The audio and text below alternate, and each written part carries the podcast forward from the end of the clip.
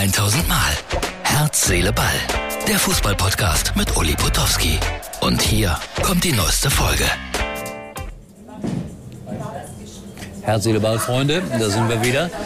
Das ist die Ausgabe schon für Mittwoch, zweiter Tag der Fußballweltmeisterschaft in Katar und die erste ganz, ganz große Sensation. Ich werde das alles jetzt ein bisschen aufarbeiten in den nächsten Minuten, aber vorher habe ich meinen Freund Holger Timrek, meinen Südamerika-Korrespondenten, losgeschickt.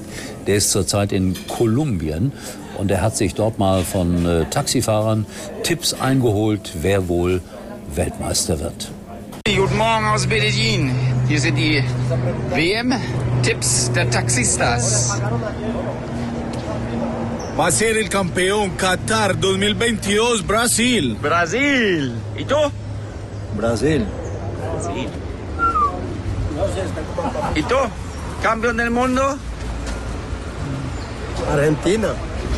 Argentina. ¿Campeón del mundo? Argentina. Argentina. Saludos. Die letzten zwei haben Argentinien gesagt und äh, ja, das wird wohl nichts oder wahrscheinlich nichts oder man weiß es ja auch nicht. 1 zu 2, auf jeden Fall die Sensationsniederlage gegen Saudi-Arabien.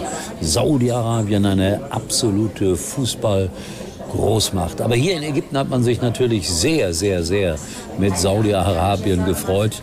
Das liegt ihnen schon ein bisschen näher als Argentinien.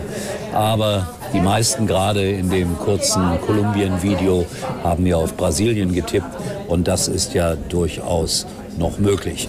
Was hatten wir sonst heute? Ja, da hatten wir dann auch noch Dänemark gegen Tunesien, 0 zu 0 und auch gerade zu Ende gegangen hier Mexiko gegen Polen 0 zu 0.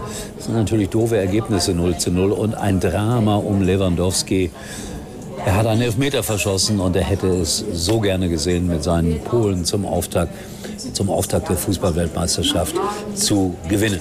Ja, dann große Aufregung äh, in Deutschland. Ich werde jetzt ganz bewusst zu Edeka gehen, weil die Leute schreiben ja in den Netzwerken, sie gehen jetzt alle zu Rewe, weil dieser Vertrag aufgekündigt wurde mit dem DFB, was aber auch relativ einfach war, weil ja, der wäre eh zum Jahresende ausgelaufen. Aber was wird aus Edeka? Da macht man sich ja Sorgen. Also die Gegenbewegung heißt Edeka. Komische Diskussion. Kimmich hat gesagt, ja, als wir das äh, angekündigt haben mit der One Love äh, da haben uns alle ausgelacht, haben das für albern gehalten. Und jetzt dieses Riesentheater. Ja, das ist eine etwas veränderte Situation, Herr Kimmich. Man hört so die eine oder andere wirklich blöde Nachricht aus Katar, dass da Reporter behindert werden oder komisch angemacht werden, weil sie Love-T-Shirts tragen. Es ist eine merkwürdige Weltmeisterschaft und das wird sie wohl bis zum Ende bleiben. So, heute Abend gibt es noch ein Spiel. Ich sehe nach wie vor und unverändert nichts, weil hier in diesem Hotel keine Fußballübertragung. Und heute Nachmittag saß ich auf der Terrasse hier, da kamen Leute aus dem Sheraton, ein Fünf-Sterne-Hotel, und die fragten so ganz vorsichtig nach, kann man denn hier Fußball gucken? Nein, kann man nicht.